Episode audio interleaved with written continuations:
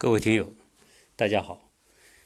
应很多听友的要求，在节目里面呢，就经常问到我关于这个亚特兰大这个城市的状况，特别是很多听友想在美国寻找一个城城市来安家，啊，所以就会想聊到这个亚特兰大的房地产的状况。所以这个话题呢，一直以来我也很想跟大家聊。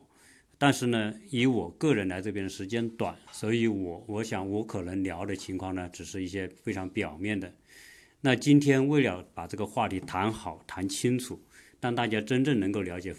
亚特兰大这个城市是不是适合你居住的城市，这边的房地产状况怎么样，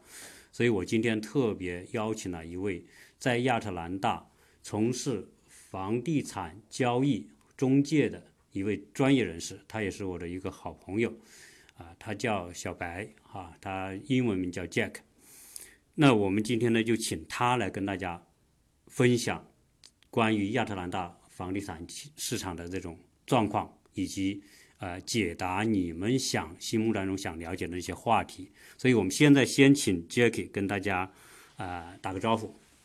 大家好，我是 Jack 白，中文名字是白国兰。我居住在亚特兰大，从两千零一年开始，在这个城市整整十八年了。好，那个 Jack 跟大家打个招呼了，可能有可能未来大家有可能会跟他有更多的沟通。如果您是觉得亚特兰大是你理想的居住城市的话，肯定还会有沟通的机会。那我们今天呢，就请到他来，以他在这里居住十七年，啊，然后在这边做。房地产的中介，呃，做这我们叫 agent 呢，做了啊十几年的时间，所以对这个这个城市特别了解。那我们今天先请他来啊，跟大家讲一讲这个城市。因为以我个人来说，呃，要不要选一个城市，一定是有个前提，就是这个城市是不是一个好。值得我们考虑的城市，先不考虑买房子，我们先考虑这个城市。所以呢，我们先请那个 Jack 跟大家来聊聊这个城市的这个状况。那么，首先是 Jack，我就想问一下，就是说亚特兰大这个城市在美国东南部，大概是什么一种状况？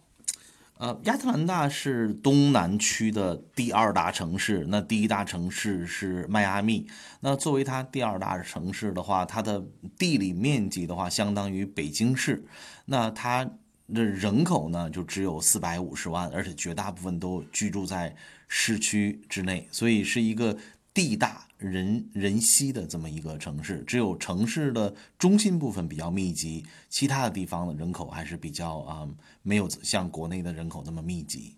这个这个呃情况啊，就是美国跟中国最大的不同的地方，因为中国都是高楼，大家都是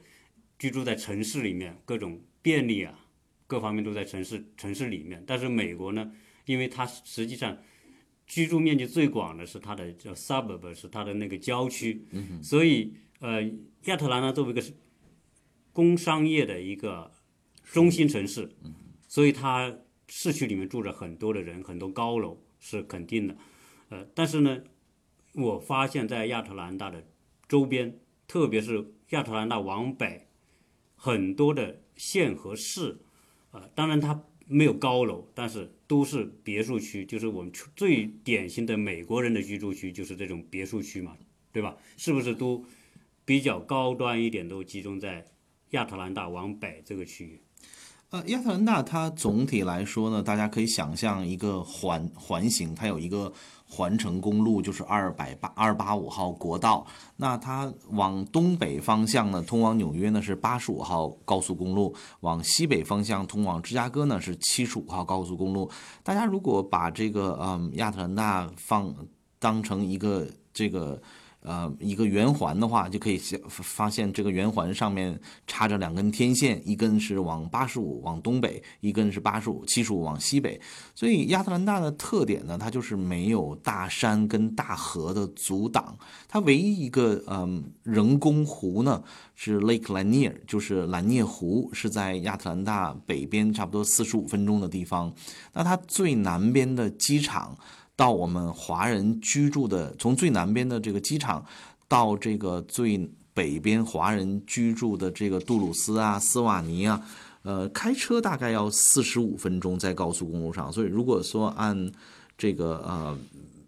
呃面，但是这只是亚特兰大的一一部分，所以它整体来说呢，分成五个县，呃，古奈县呐、呃。富腾县呐、卡普县呐、啊、阿特兰大县呐、跟 DeKalb 县，所以它的行这个美国的行政区域呢，它的县比市大，所以这个呃古奈县要比这个呃杜鲁斯这个市要大，所以我们分成五个县，县就相当于我们。国内的这个地区，比如说华北地区啊、辽东地区啊，相当于这个地区地级市，呃地地区某呃不是呃地区。对，就国内原来呢嗯是有，原来在在正式设立市之前呢，它是一个叫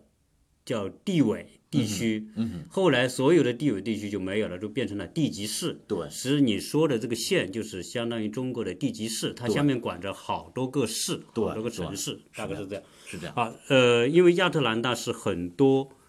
世界五百强的总部所在地，对，有很多的这个区域中心也在亚特兰大，所以亚特兰大的这种呃高端的我们说的这职业人士吧，包括经理人呐、或者是这些大企业的高管呐、或者是这些管理人员，这边的密度就很大，所以对房地产需求也很大。这个是不是导致它市区的房价相对来说很高，租金很高的原因？呃，它有很多，因为它相相对来说，它气候比较温和，而且，嗯，这个经济呢是在从南，这个城市发展呢是从南往北发展。那亚特兰大发展的早期的时候呢，是不断的往外扩张。那扩张了以后呢，他们突然发现这个交通成了一个问题。这亚特兰大其实是全美国最拥挤的、这个交通最堵塞的城市之一。那很多人就觉得不想要住的离离这个市区三十五分钟啊，一个小时上班，他们觉得大部分时间都花在路上，所以就开始往城里面的搬，这样就造成了这个城里面的房价高居不下，因为供求的关系。那因为最近呢，也是最近这几年呢，亚特兰大也是呃飞速的发展，它一直是从跟它的呃政治体系有关，它一直呃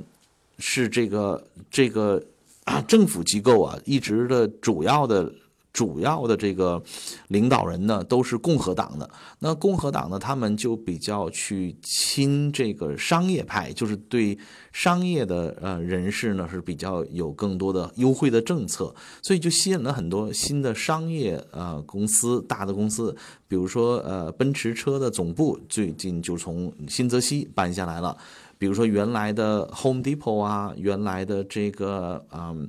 啊可口可乐呀、呃三角洲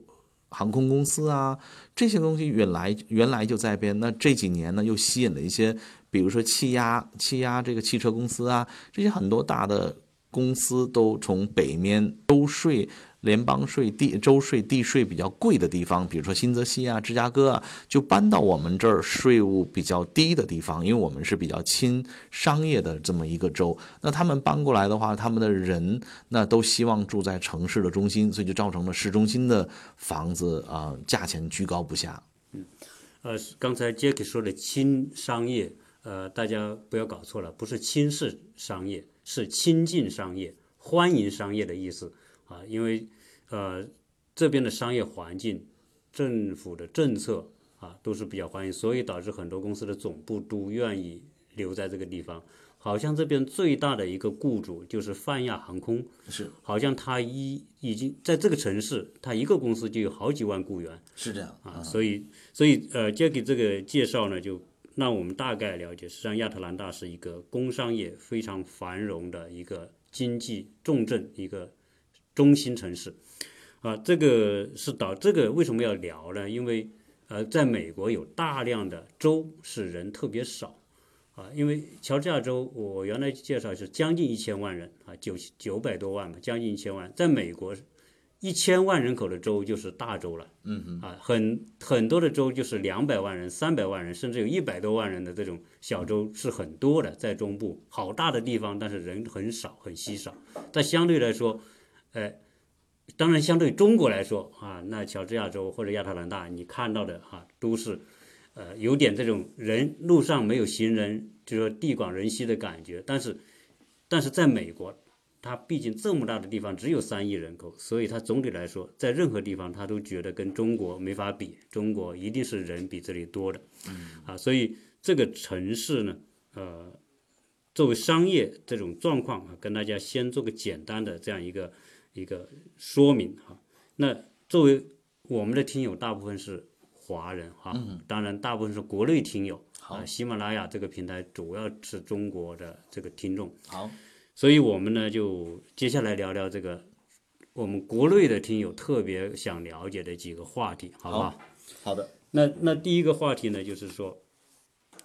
这个地方刚才讲经济发展不错啊，当然有很多人会说治安好不好，是我们华人特别关注的，因为实际上，呃，我们都听经常听到在美国有很多针对华人的犯罪嘛，特别是在加州，在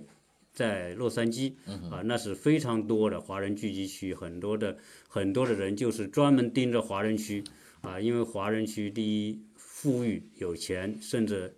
进屋盗窃、抢劫，他能抢到东西，所以导致很多人很多这个区域成了成了这个抢劫的这个呃犯罪的这个对象。那这边的这个情况怎么样？因为很多听友一听说呃亚特兰大，哎呦亚特兰大不是民权运动中心嘛，不是我们说的这个黑哥黑姐最多的地方嘛？那那这边到底是什么情况哈？您给大家讲一讲。嗯，呃，大家很多，我我们也接待了国内很多，我自己是从中国大陆辽宁来的，来美国二十五年，那在亚特兰大十八年，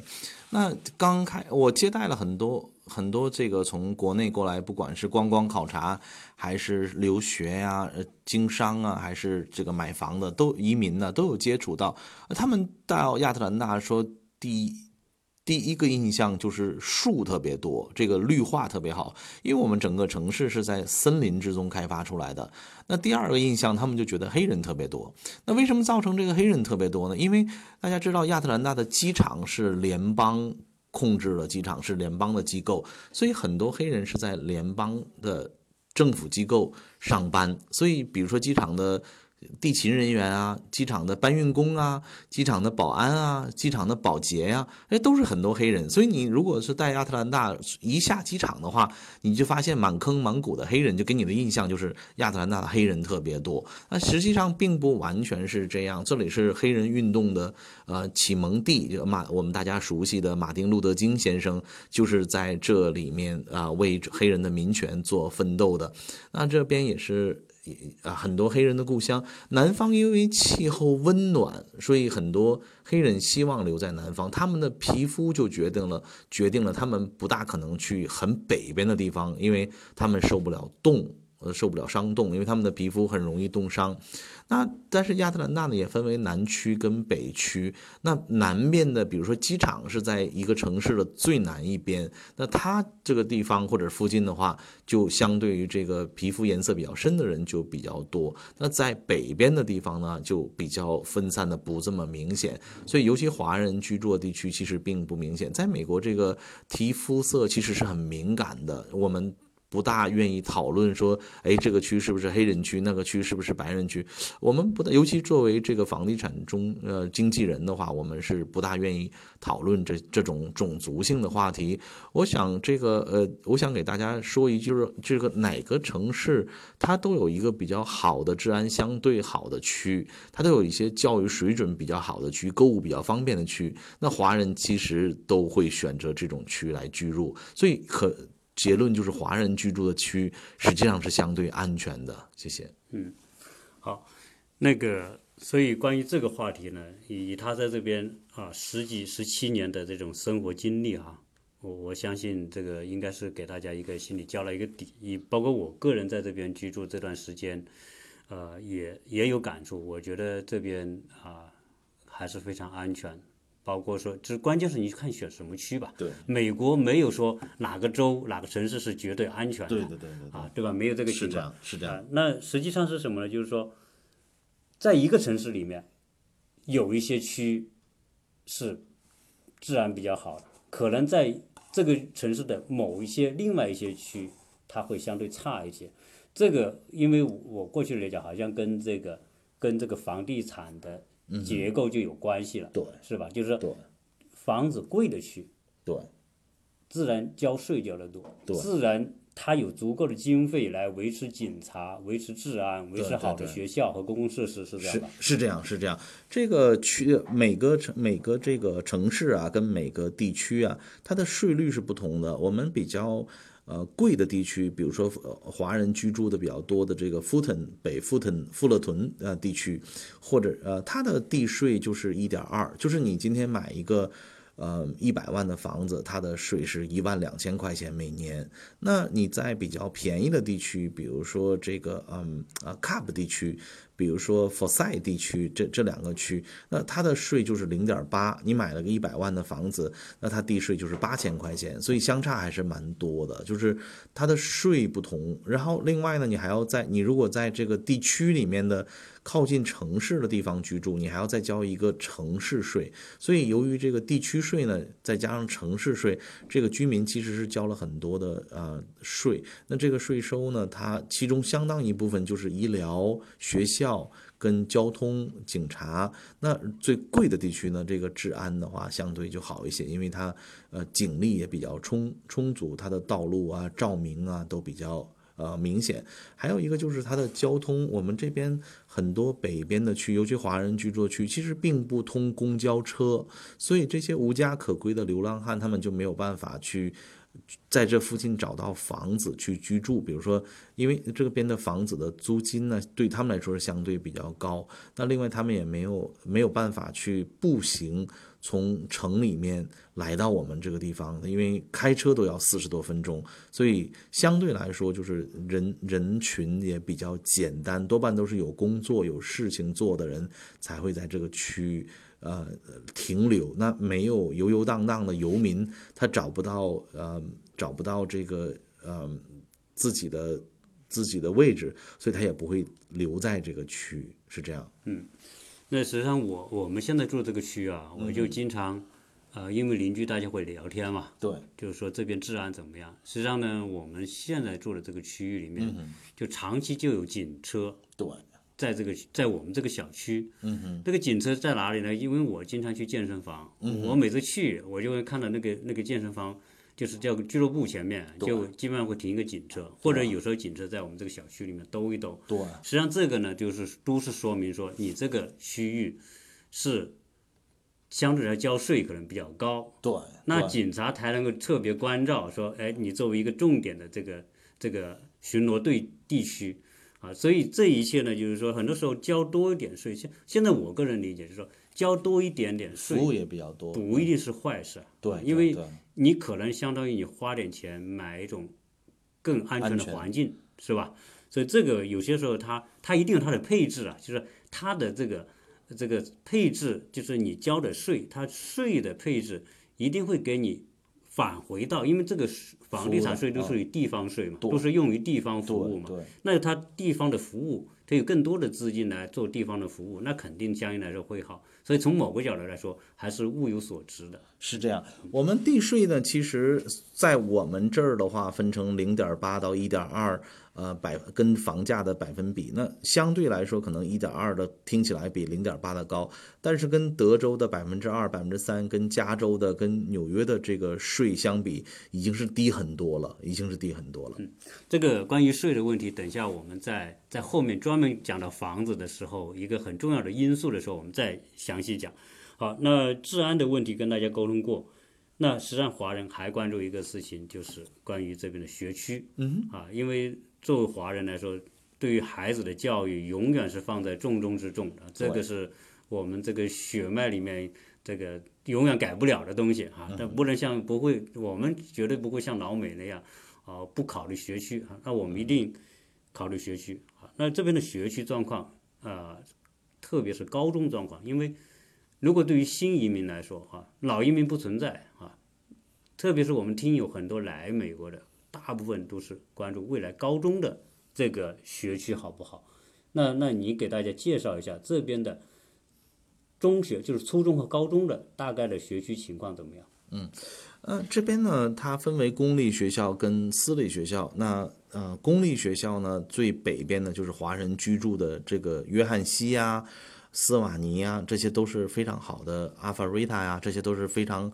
呃，卡明啊，是啊，这些都是非常好的区。那这个区它其实有历史原因，它本身原来的时候就比较好，但是优势并不是这么明显。那有大量的华人或者是亚洲人入住了以后，因为华人的小孩一个是比较聪明，另外家里的父母的呃。教育程度也相对的高一些，又比较重视这些，就更造成了这些地方的学校的成绩比其他地方突出，那形成良性循环，就这种好的学区就越来越好，那嗯，就比周围的呃周围的其他的学区就高的高的越来越多，那房价也都带动了，因为学区比较好的话，大家都希望到这个地方买房上学，那最后这边的房价也都是一直往上面呃都是一直在增长。是这个是一个带动一个城市良性循环很重要的一个底层因素啊，就是因为因为什么？实际上你刚才讲的华人哈，实际上这边我们所知道的，好像印度人比华人还多，对吧？然后韩国人也很多，就从这边有几个韩国超市就是知道，他韩国人多。印度人、韩国人和华人都是对孩子教育实际上都是特别重视的，对吧？是这样，是这样，很多嗯，这边比较有名的学校，比如说约翰西啊，比如说北景中学啊，这边都是我们东南东呃，这些都是我们亚特兰大呃公立学校里面排名第一名、第二名的学校。啊，你可以如果去这个学校，你看见黑头发的，就是明显的占的人数很多，呃，只呃竞争也是蛮激烈的。每年这些学校的小孩子去常春藤的这个常青藤的这个也是蛮多的。是这个，我因为我小孩现在读初中嘛，我还问他，我说你们班上到底是华人多还是印度人多？他们说印度人多，啊，印就是可见这这边的印度人的这种，在我们居住这个区啊，就这个好的学区里面，嗯印度人的数量是是第一多的，嗯啊，这个所以印印度人呢，这就也很努力，他们的职业也很好，很多都是从事从事一些高科技啊，所以这些华人、印度人、韩国人。这些雅裔、这些特别积极上进的这些族裔的人聚集在一起，就会导致什么？这边的学区好，学区好，自然房价相对也比较高。房价高，就从某个角度就排斥、排除了某一些就是没有这个能力的人，他就没办法到这边来居住或者买房。那那使得就是说这个区域自然分流了。嗯，对吧？您刚才有提到说，这个美国人不像中国人这么重视教育。其实美国人也很重视教育，在同样的情况下，他当然愿意自己的子女能够上比较好的学校，但是他还要考虑这个交通，因为华人宁愿开车三十分钟、一个小时，只要孩子能够上学。但是，呃，这个当地人并不是这么认为，他希望离工作单位比较近一些。那可能就学上学，可能就是比较就近上学。那第二呢，他觉得说这个他虽然是也重视子女教育，但是他就是不愿意牺牲自己的生活跟自己的幸福来为了下一代，就没有像华人的父母牺牲，就是肯做出这么多的牺牲。哎，他们觉得我的钱跟时间跟精力也要。也要有正常的生活，所以他们没有像华人这么极端，说为了一个好的学区可以全家牺牲，挤在小房子里面，他可以牺牲，呃，一个小时的开车，那他就是比较呃理性，或者是这呃理性，或者是比较呃就近来就学，离工作单位近的地方就学，这也就造成了这个好学区的地方，那个呃华人或者亚亚洲人扎堆儿。这个这个现象，嗯，这个实际上呢，有很多国内听友啊，他们有个这样的概念，实际上，呃，现在有几种声音啊，一种声音就是说，很多人不是去加州嘛，对，去洛杉矶、旧金山，特别是洛杉矶，那华人是全美国华人最多的城市，对，但是洛杉矶地区的有些以华人扎堆著称的那些城市，实际上呢，它变相的变成一个。华人区就纯粹的华人区，可能在一个学，你比如说尔湾呐，是吧？或者你说圣圣马力诺啊，或者是说钻石吧呀，或者是那个那个呃很多这种这种城市吧，就是在很多最好的高中里面，那华人变成超过一半，嗯，那就变得很多华人又就是很理性的华人又又并不是愿意这样的，就是说我从中国来到了美国，结果一进教室全是华人面孔，嗯，是吧？他们就是我来美国到底为什么呢？所以他们也有很多华人现在不太愿意去那种华人过分集中的这个地方。那所以很多人问，哎，亚特兰大是不是这样？或者是说你们居住的这个地方，你说华人多是不是多到这个程度？好像呃，这个跟洛杉矶是有很大区别。就这边华人也多，但是呢，没有像尔湾或者像我们说的那个那个阿卡迪亚。是吧？像像那个洛杉矶那种多到那种程度，就变成百分之七八十都是华人这种程程度，这个肯定没有。因为我小孩在这边，我们这个区百分之十的华人啊，看起来还蛮多的哈。但是在他学校里面，在他班上，可能华人就几个，大概是五六个、七八个。但是他他又不是说没有华人，啊，所以这样一这种情况呢，对于那些说，呃，不希望过分扎堆的那个那个。这些我们国内的这种，啊移民啊，哎，可能这个就是一个比较适中的选择，就是他有华人的这样环境和氛围，但是又不是华人到了那种完全就是华人成了这个区的多数多数这个人，然后其他族裔成少数人，啊，就是就不是那种情况，所以啊，对于对于倾向于这种平衡一点的，啊，自有华人，但是又不完全是希望是一个。华人占主导地位的这样一个地方呢，这个还是一个不错的一个地方。好，那就是关于这边，因为我知道这边学校啊，这边大概有七八个高中，好像都不错，对，是吧？是这样，是这样。呃，北区的高中也是不错的。其实你可以有的高中呢，他华人、亚洲人，他我们并不是完全说。华人都是他在人口统计的时候是亚洲人，那他有的比如说北景中学啊，他的亚洲人的比例达到一半。那比如说另外一个，嗯，这个约翰西中学是约翰西高中，那，他亚洲人的比例就只有三分之一。那还有阿弗瑞塔中学或者是康明中学，那他就只有百分之十。但他们的质量都是相当的，所以你可以来这边，如果有小孩来这边上学的话，如果能够上到，如果是能够上到。公立中学的话，可以根据你自己小孩的选择。如果小孩有一些功底，有一些英文的底子，可以希望直接跟美国人交流的话，就可以上一些华人比较少的。但是如果这个小孩希望说有华人的话，多一些华人，他可能就是互相帮助啊，而且有一些互相关照，那可以上华人多一些的地方，他比较有选择，这个这个意思。这边这因为这边的高中啊，就是。又不是有七八个高中都很好嘛？是是是。那那实际上呢，就变成什么呢？就是这些高中它程度都差不多，所以就变成说，不是说只有某一个中学特别好，那变成说大家都冲着这个中学，就把这个地方就变得呃都堆在一个地方哈，都扎堆在一个地方。它这里有八九个高中都不错，就变成说你有比较大的选择空间，你可能会选择说，哎，我可能是排第六的。对，可能是排第七的。对，但是他的第六在当地的第六、第七也是相当不错的。是这样，是这样。所以变成说你就会有很多的选择，你可以去看很多的城市的房子，很多市的房子。对。啊，那那些如果你觉得那里好，这个学校也是你能接受的啊。你看我那天跟你跟大家做的那个节目，那个凯文，呃，他是他是耶鲁已经呃邀请他的那个那个孩子。他就不是读在读在 Roseville，就是北景高中。对对对。北景高中是是最好的高中，但是他那个那个孩子就不是在这个高中读，他是在大概排第三、第四个那个高中读的。美国这个大学录取的话，它其中一个呃方向是看你的课外活动。还有一个就是看你在你的所在学校的排名，你很可能是小孩子去这边最好的高中，就相当于大陆的这个景山中学呀、实验中学呀，你可能是去最好。可是你在最好的高中，那你的排名可能不是最好，可能排到前十五、前二十，那你可能就去不到哈佛，去不到耶鲁，因为他们在某个中学就只取前一名或者前两名。但是你到了一个就是中等的高中，比如说。普通的一点的这个这个高中，那你在这个高中可能是在前两名、前三名，那你去名校的几率反倒大一些，因为你在你这个学校的相对排名好一些，所以并不是很多家长去迷恋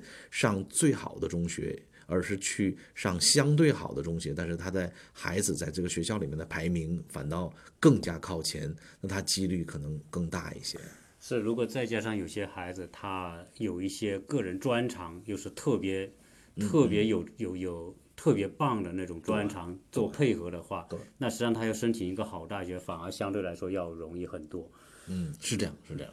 好，那实际上呢，大家还关注一个问题哈，就是我们华人关注问题蛮多的啊，但是我们一个一个来跟大家理。好还有一个话题是什么？就是这边自然环境啊，因为但是我们知道我在加州住了一年，我就知道那边地震是频发的，那个频发经常晚上叮咚叮咚的，就是那对个那那西海岸地震从整个加州都是一定是地震带的，这个没办法，从圣地亚哥到洛杉矶到旧金山啊都是地震区。那其他的地方呢？那有飓风、龙卷风啊，我们都听过洪水是吧？在美国经常雪灾，啊，经常有这种情况。那亚特兰大这边的自然环境灾害情况怎么样？嗯，我在嗯两千零一年来到亚特兰大，那我印在每年都在就没有再离开过这个城市啊、呃那我印象中比较大的这个灾难呢，就是去年的这个嗯啊飓风。飓风就相对于台风来说，我们太平洋的风叫做飓风，从海上来的，那大概下了两天三天的雨，那还有也没有造成我纠正一下，是大西洋的。大西洋，大西洋啊，对，大西洋来的风是飓风，那太平洋来的风呢是台风。那我们这边的飓风就